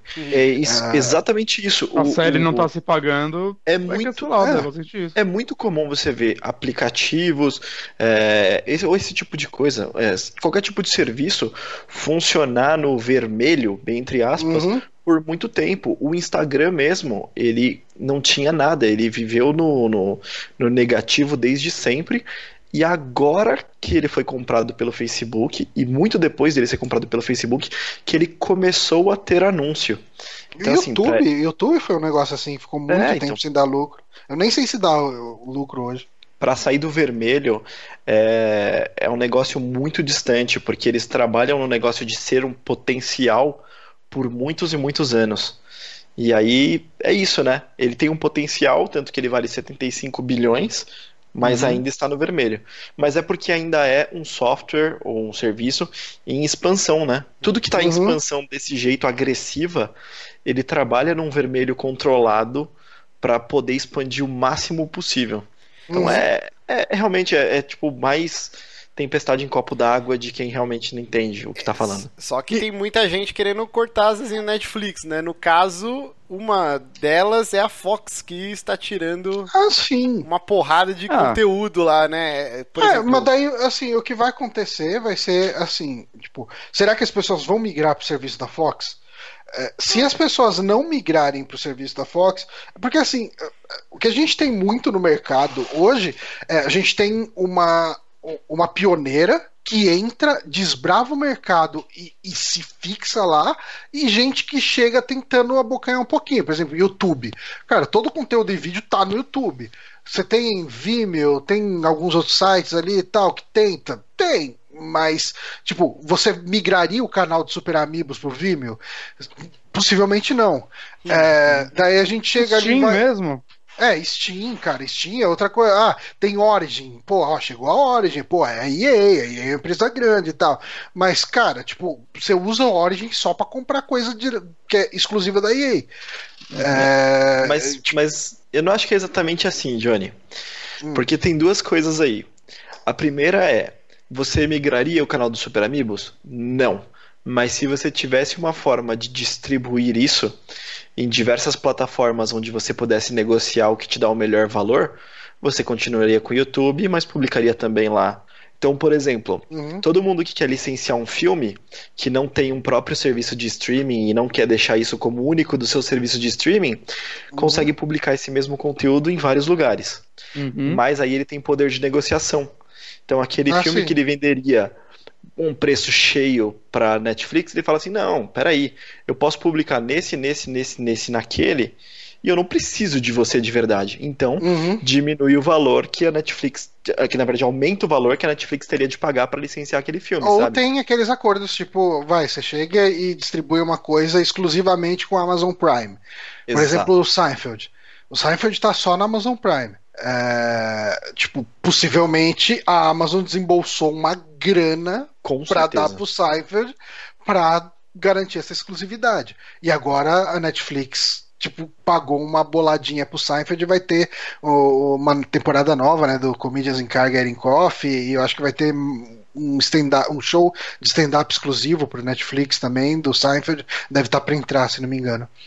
É, enfim, cara, tipo, é- é, assim, eu não acho que. Eu acho que no, no final das contas a gente vai acabar tendo um, um mercado muito mais parecido com o que a gente tem de YouTube, Amazon, Google, assim, de mega empresas controlando um setor, do que de muita concorrência relativa. De, de muita concorrência efetivamente. É, complicado. Mas assim, ó, só pra dar o serviço aqui pros ouvintes, então, Sons of Anarchy, que eu tinha começado a assistir, me fodi, porque já saiu, bem que o Bonatti tinha avisado. que mais? Eu A nem gente- vi a última temporada até hoje. Aí a gente teve o How I Met Your Mother, né, que vai sair em setembro. Mas, mas você sabe o que, que eu sinto? Que eu Ódio. acho que a, a gente, a gente vai precisar se acostumar com esse modelo de negócios do Netflix, porque assim, a gente está acostumado a ver, sei lá, Chaves no SBT. E tem sempre lá, e de vez em quando para de passar. Hum. Eu sinto que o Netflix vai ser um pouco assim, e a gente vai ter que se acostumar com isso, com conteúdo rotativo, que saiu uma coisa e você quer assistir, você tem que assistir naquela hora que saiu. Uhum. Porque você não vai ter garantia de que aquele conteúdo vai estar lá para sempre. Sim. Porque assim, o tempo que Sons of Anarchy ficou no Netflix, se a gente for pensar desde o momento, do momento que entrou, foi tempo suficiente para as pessoas assistirem do começo ao fim. Uhum, com certeza. Mas existe o buzz que ele vai chegar depois de um tempo e beleza, daí tipo, essa série entrou no seu radar quando ele já tava tipo há uns quatro meses de saída do Netflix. O problema é que a gente não sabe quando vai sair. É, mas eu sinto que a gente vai precisar se adaptar ao lance de que conteúdo do Netflix entra e sai. E, e essa é uma verdade. Então, assim, se tem uma coisa que a gente tem um mínimo interesse de assistir, é bom a gente assistir logo. Exato. Uhum. Vamos lá, continuando aqui, ó. The Americans vai sair dia 23 de agosto. Modern Family, cara, que tristeza. Vai sair dia 26 de agosto. É. E Bones sai dia 29 de agosto. Então, debandar. Vamos ver o The Walking Dead aí quanto tempo vai durar lá no Netflix também. Daqui a pouco a Fox também. Arquivo X sai no final do ano, né? Acho que já falaram. É, é. Eu não, não vou conseguir acabar. É muita temporada. E vamos lá, mais uma aqui, ó. Continuando Netflix. Acho que o Honório deve ser o maior fã. Então faça as honras, Honório. Netflix. Ah, muito bom. Netflix anuncia a nova série de Cavaleiros do Zodíaco e muitos outros animes. Arrisca ou muitos outros animes. Vamos falar de Cavaleiros do Zodíaco, Uhum. que é o mais importante nessa história. É. Bom, o, Cara, o lance é que assim, vão ser 12 episódios, é uma Uhum. nova animação. O Neguinho Neco, ele falou pra gente que vai passar desde a, do torneio galáctico até a- a- Cavaleiros de a- Prata. os Cavaleiros de Prata. Então, 12 episódios, um roteirista, Ok. roteirista americano, tá? Então, assim, é uma reformulação do anime. Pior não fica, né, gente? Não sei, cara. É que o Honório, ele gostou do filme Honório lá, da da animação conversa. que saiu, né? e todo mundo fala mal. Eu nem quis assistir, cara, que- que falam que é uma bosta sem tamanho, assim. Parece ser ruim, né? Não, não, peraí, vocês estão falando do original, Sanseia, ou vocês estão falando Não, não, do, calma. do filme? Do de filme. 2014? Que, isso, do filme, que o Máscara da 3D Morte lá. canta, faz mó firula. Tá, não, esquece essa parte. Esquece essa parte. Eu gostei, eu gostei do filme porque eu, eu, eu tinha tentado assistir de novo o Sensei lá, aquele que a gente assistia na manchete, e é impossível. É impossível. Eu- Talvez se fizessem uma reedição, tipo Eu como fizeram. comecei, eu comecei a ver há cinco anos. É, é, eu tô no episódio, acho que 90 e pouco hoje em dia, assim. É, Ah. é muito difícil. É muito difícil, mas eu quero terminar. É, então, eles ficam reaproveitando esses trechinhos de 10 segundos. Toda vez tem que colocar armadura, tem que fazer a dancinha pra soltar o golpe. É, é- puta, cara, é muito Não. triste, porque repete muito. E as lutas são tipo, ah, eu achei esse ponto fraco. Aí ele explica tudo que ele vai fazer daqui a 5 segundos. Aí ele faz, o cara, como assim, ele? Eu achei seu ponto fraco. E ele explica de novo. Aí o cara pergunta, o que foi o que mesmo você golpe não disse? funciona. Não, eu funciona tava falando duas com o vezes. Pablo isso. E o Pablo falou, ele, meu, e- e o que foi que você disse? O cara vai e repete. Eu, é, Cavaleiros é realmente o único desenho onde a galera realmente é meio surda. Eles têm que repetir sempre. O cara não entende, não consegue. Então, mas aí dito isso, eu tava nesse negócio de, putz, eu queria muito assistir, não tinha tempo, e aí, coincidentemente, porque saiu do nada, eu não sabia que, tava, que estavam fazendo esse filme, saiu esse filme. Ele quebra muitas coisas, tipo, de, de, de como é, de algumas Sua estéticas. A, a sua expectativa. E, não, eu não tava com expectativa. pra mais- senso crítico. E eu gostei, cara, eu gostei. Mas assim, vamos lá. Esse, esse, essa série do Netflix não, não é com base nisso, não tem nada a ver com aquela animação 3D, é animação 2D, pelo menos pelo pôster é o que dá a entender, porque a gente não tem nenhuma Tomara, informação que né? não seja pôster. Tomara. E deve ser muito mais é, fiel ao primeiro, sem toda o, todo o lenga-lenga. Então, mas deve aí, ó, se a, gente, se a gente pegar essa arte aí, que inclusive tá passando pra quem tá acompanhando o vídeo, como base, eu já fiquei triste porque são aquelas armaduras com tiarinha e eu gosto dos capacetes. Já começa. Ah, mas tem que esperar trocar, né? Não, então, mas aí já tá na imagem eles com a armadura de tiarinha, porra. Eles vão fazer o contrário dessa vez. Vou começar com a merda e depois passar pro bom. Aí, aí vai ser foda. Vai ser- Não, não Porque nunca- realmente nunca fez sentido. Vamos evoluir a armadura, então toma esse modelo É, merda. tira, menos, tira, tira mais parte da armadura, né? E É, tipo o gol evolui hoje pro gol quadrado, saca?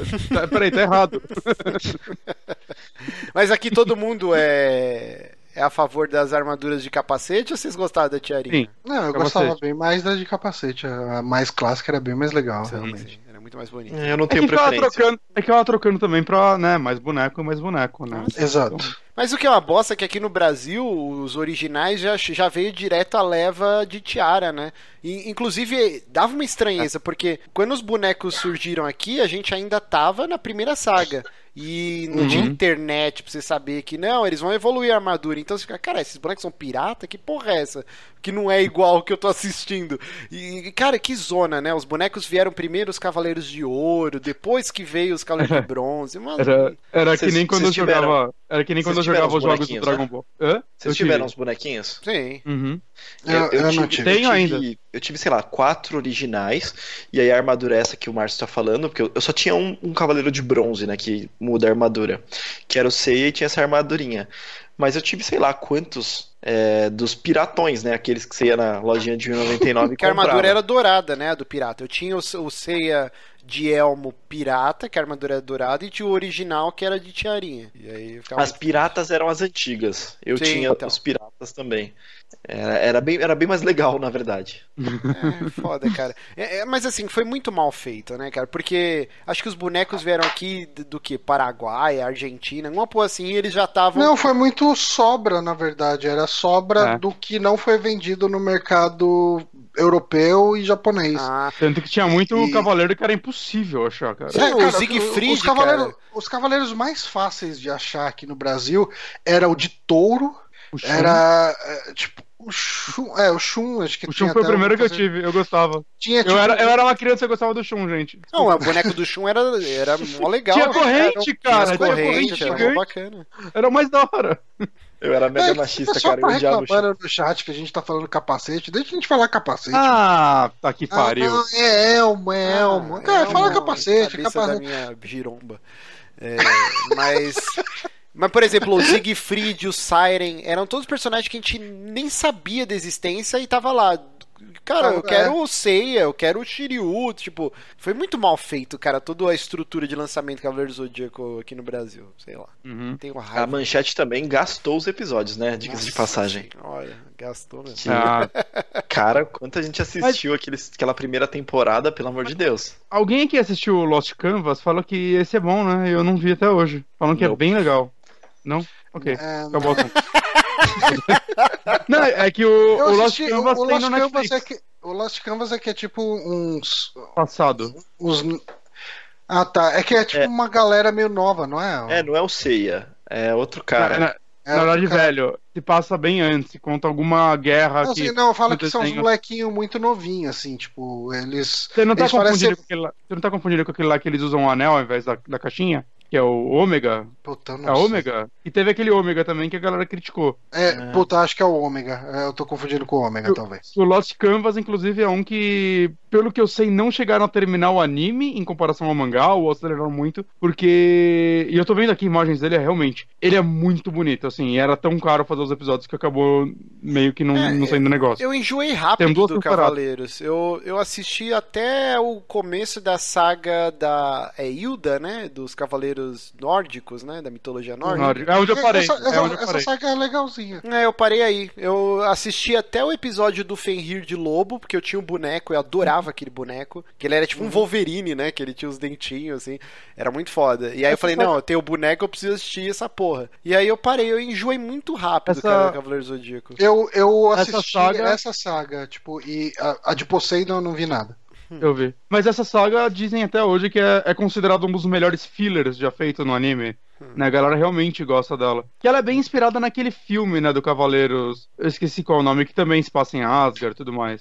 É quase a mesma história em uma É hora. verdade, verdade. Eu tinha VHS ele. Era muito É, bom. eu, eu adorava a armadura de Odin que o, Sei, que o Hum. Seiya usa. É verdade. Eu, eu tenho que acabar de ver. Nem sei como que é. Mas agora eu fiquei afim de ver Lost Canvas. É bem bonito, puta que pariu. Animação. Mas discutindo sobre essa animação do Netflix, é, 12 episódios pra, tipo, é, Guerra Galáctica e Cavaleiros de Prata. O que vocês acham? Ótimo. Eu acho que- Vai ter tempo ótimo. de lenga-lenga. É, tipo, eu, acho que, Puta, mas- eu acho que dá. Eu vi muita gente falando, puta, 12 episódios é muito pouco pra tudo isso. Eu, eu acho que não, cara, porque eu acabei de ver, né, o arco do. Quem assistiu Hunter x Hunter, eu acabei de ver o arco do, de Grid Island, que são tipo uns 16 episódios, não sei o que, não sei bem. Ah, eu achei que 16 episódios teve muita história, sabe? Tipo, aconteceu muita coisa em 16 episódios. Eu consigo fazer uma extrapolada aí pra 12 episódios e falar, ok, eu acho que dá pra acontecer. Não, Mas- Você tá o certíssimo. suficiente. Foi- foi cer- tá certíssimo, assim. É, eles têm que dar aquela cortada.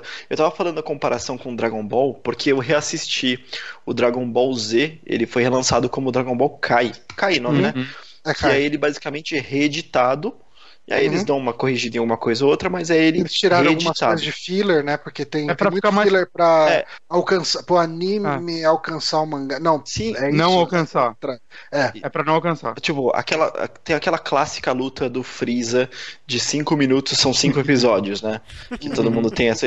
Então, isso se resolve em um episódio nesse Kai. Então é muito bom porque ele é a história pela história, não tem é, repetição. Segue o mangá, né? É, é isso, é bem maneiro, cara. Então, desde Mas assim, o aprendi- Kai tem. O Kai tem tipo uns 150 episódios, não é não?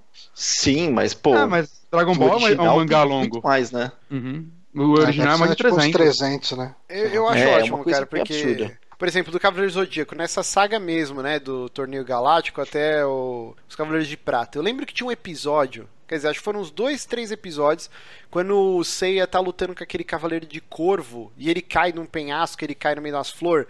Eu te juro, deve- devem ser três episódios a Saori montada em cima do Seiya. tipo, e Mas- fica essa punheta desgraçada tocando a mesma musiquinha.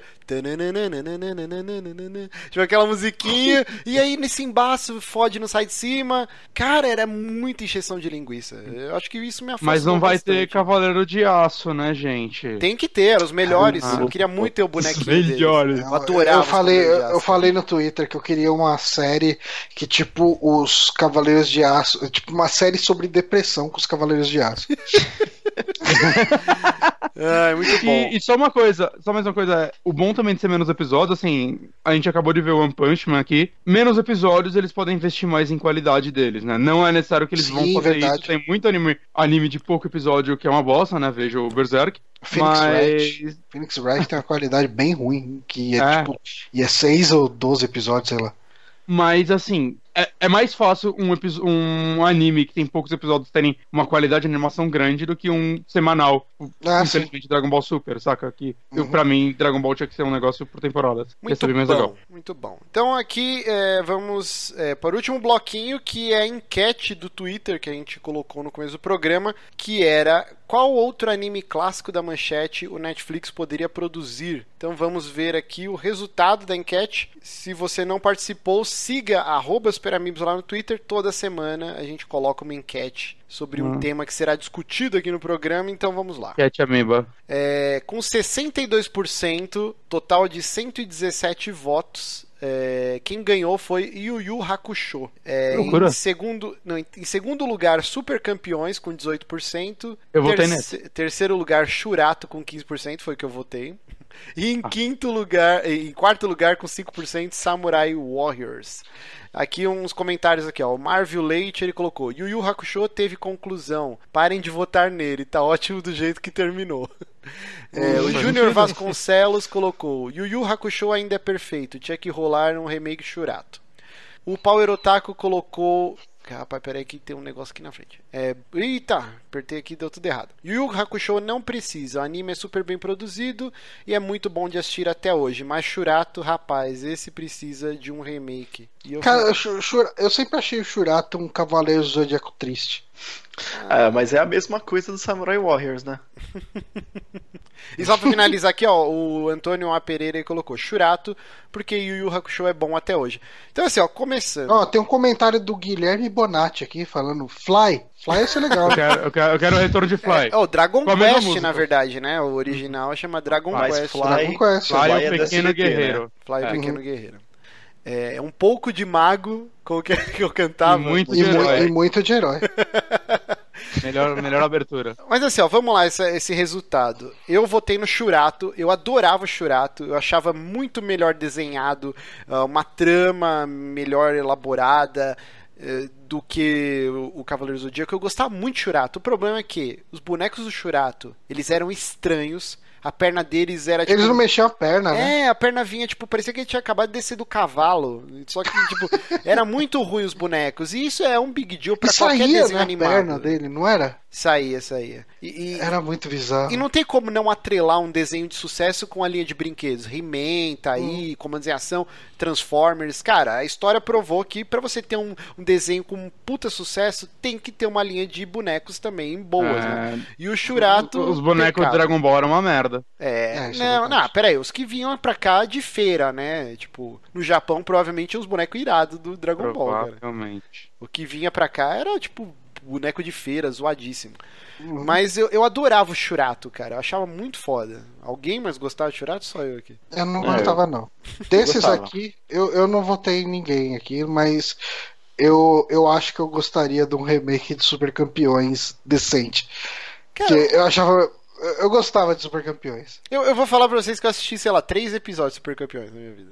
tipo, Então, assim, Tinha, o- tinha o Roberto Maravilha, tinha o, o Oliver Tsubasa ia jogar no São Paulo, daí ele enfrentava o Flamengo. É, cara, é, é uma loucura, cara, é uma maluquice. Eu- isso não era eu- da adaptação brasileira. Cara, Não, Eu- e não era da adaptação Ah, não brasileira, era? exatamente. Era do Não original? era, Eu sempre era achei que era. original. Não. Meu Deus do céu. Aí, ó. Ó, eu tinha uma parada, eu tinha uma parada com super campeões. Eu tinha um amigo de infância que a gente comprava umas bolas de aquela dente de leite, sabe? Uhum. Que é um plástico safado, uma borracha safada, Hum, porque eles tinham chutes especiais nessa série. Tinha um cara que chutava e ela fazia curva, assim na horizontal, Hum. e tinha um cara que chutava que ela fazia curva na vertical. E eu e meu amigo, a gente ficava jogando gol a gol, pirando na batatinha, achando. Eu nem lembro o nome dos personagens, mas Sabe ah, eu você sou tinha que jogar, Honório? Lembra a bola maluca do Gugu? Que era uma bola que tinha areia dentro, aí você arremessava e ela fazia um arco, tipo, totalmente. voltava na sua cara. Era um brinquedo muito fera, cara. Era a bola maluca do Gugu. Você tinha que jogar futebol com ela. Aí seria o desenho dos super campeões, cara. Não, cara, eu não conheço essa parada. Mas, cara, eu, eu- eu queria ter assistido mais Super Campeões. Tinha um jogo de, de Super NES, de Nintendinho. Tinha né? jogo de Nintendinho, que era Sim. um, era um RPG, cara. Era, era um JRPG, cara, o jogo. Aí Caralho. vamos lá, continuando aqui, ó. Samurai Warriors. Vocês não curtiam? Eu- Eu achava bem legal, cara. Tinha um tigre. Eu, eu verde, achava né? um Cavaleiro do Zodíaco genérico. Caralho, tudo Johnny acha que é o Zodíaco Ó, genérico. O Márcio, o Márcio tava falando de bonecos. Vocês lembram dos bonecos de Samurai Warriors? Sim, eu como é que tinha era? um, eu tinha o verde. Eles tinham mola, né? na- Sim. Entre as, as juntas dele. É, tipo. E era muito legal que dava pra encenar chutinho, soquinho, porque o, o braço ia e voltava. É, pra, pra, pra galera entender, é tipo, onde os bonecos do Comandos em Ação tinha aquele elástico que estourava, os bonecos Uhum. dos Samurai Warriors eram tipo um elástico, tipo o do ARMS do jogo da Nintendo. Então, tipo, mano, aquela Aí, porra ó. era inquebrável, sabe? Mas Uhum. a articulação era meio difícil de você mexer o boneco, né? Ele era meio travadão É. também. É, justamente pra ter essa dureza e tudo mais, ele era.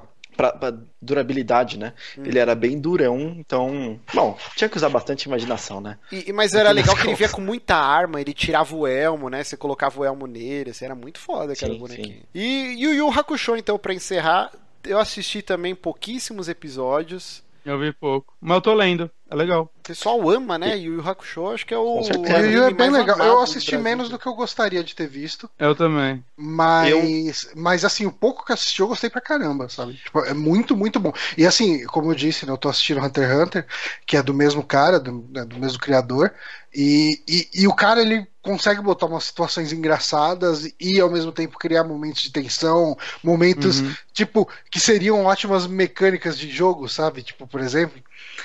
é, eu, eu acho que ele manda muito bem nisso.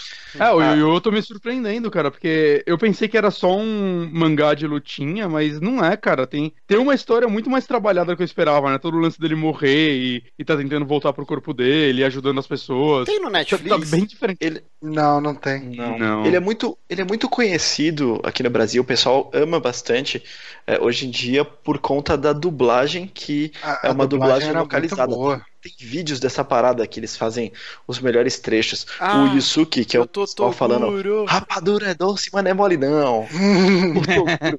Que é esse Não, cara, isso. O, é que o, o cara que dublava, né, o Yusuke, é o cara que dublava muito muito o Jim Carrey na época, assim, ele fazia, ele dublava o Máscara, dublava eh, alguns personagens do Jim Carrey, então eh, ele tinha aquele jeito, tipo, malandro, sabe? Quem que era o Tipo, protagonista? Era o Kuwabara? Não, Yusuke, né? Não, é o Yusuke. O Kuwabara Yusuke era o ruivinho lá, né? É, o Kuwabara era meio que o alívio cômico. Ele É, ficava fodão depois, mas ele era, ele era sempre o trouxão, assim, Ele é o Kuririn. tipo isso. Não falar mal do Kuririn. Muito bom. E, e só pra encerrar o assunto, a gente não falou do melhor brinquedo de todas essas séries que a gente citou aqui, que era o do Super Campeões. Ele tinha o melhor brinquedo, sabe qual que era? Hum. Futebol Gulliver. Vocês veem? Mano, esses dias a gente tava jogando Splatoon e, e com os ouvintes lá no, no Discord e a gente tava falando dessa merda, né? Do futebol Gulliver. Pra quem não sabe, era um brinquedo que vinha um tapetão, que era um campo de futebol, e aí você estendia, tipo, o pano. Aí era como se fosse um futebol de botão, só que em vez de botão, os bonequinhos tinham uma alavanca na perna que se apertava pra chutar a bola, assim. Cara, era um brinquedo maravilhoso. Ainda existe. É, agora Neymar. chama futebol Neymar, né? Eu comprei pro meu sobrinho essa porra. Mas era muito divertido o futebol Gulliver. Mas é isso. Ok. só uma lembrança. Então, muito obrigado a todo mundo que acompanhou esse programa ao vivo. Muito obrigado aos meus queridos Johnny, Bonatinho e Honório. E é Vai isso. pular a parte do Curious Cat? Ah, mas ninguém nunca manda, né? Então. Você não perguntou? Ah, é, tem hoje, então? Correções? Não. Não-. Cara, sabe que a Tem uma da, que- do último saque. Tem Não, uma do então último deixa. saque. Deixa, deixa, deixa. Foda-se. Foda-se, foda-se. Já vazou. O que, que foi, Johnny? Olha, agora falar? o para sempre. Não, o que eu ia falar pra gente começar a fazer, ao invés de usar o Curious Cat, que tem coisa pra caralho lá, e mistura, é falar pro pessoal comentar no vídeo, né? É, é, pode ser. Não, mas era pra gente ler agora, né? Não Tem como. É, vamos, vamos Como estudar isso depois fora do programa e a gente vê como. Não, não, não, não, tudo bem, mas. ah, ah, sei lá, bom, enfim. Eu sei. Não, eu ia falar pro, eu ia falar pro Bonatti ler o comentário do, do penúltimo aí, só pra incentivar também. Ixi, tá. Aí, Eu, deixa eu abrir de novo. TAC 120, Splatoon 2 e Pyre. É, vocês não falaram merda, mas o site de onde vocês pegaram a notícia não falou que o Anti-Switch vendeu 1.22 milhões. Aqui no site oficial da Nintendo ele postou o link. É isso. Ah, Ah, é- Ah, tá. era aquela coisa é- é uma complementação aí. Exato. Mas obrigado aí. Muito Também bom. vale. Não, Complementação não, também não vale. se identificou a pessoa? Não, não, não. Então, por isso que eu tava falando do, do- de fazer isso no comentário do, do vídeo, que daí a No gente tem chat. como ler quem, quem e tal. Beleza, então. Então vamos estudar Uhum. aí. Provavelmente estudar. vamos fazer isso que o Johnny falou. Então é isso, gente. Muito obrigado e até semana que vem. Tchau. Falou! Tchau, tchau.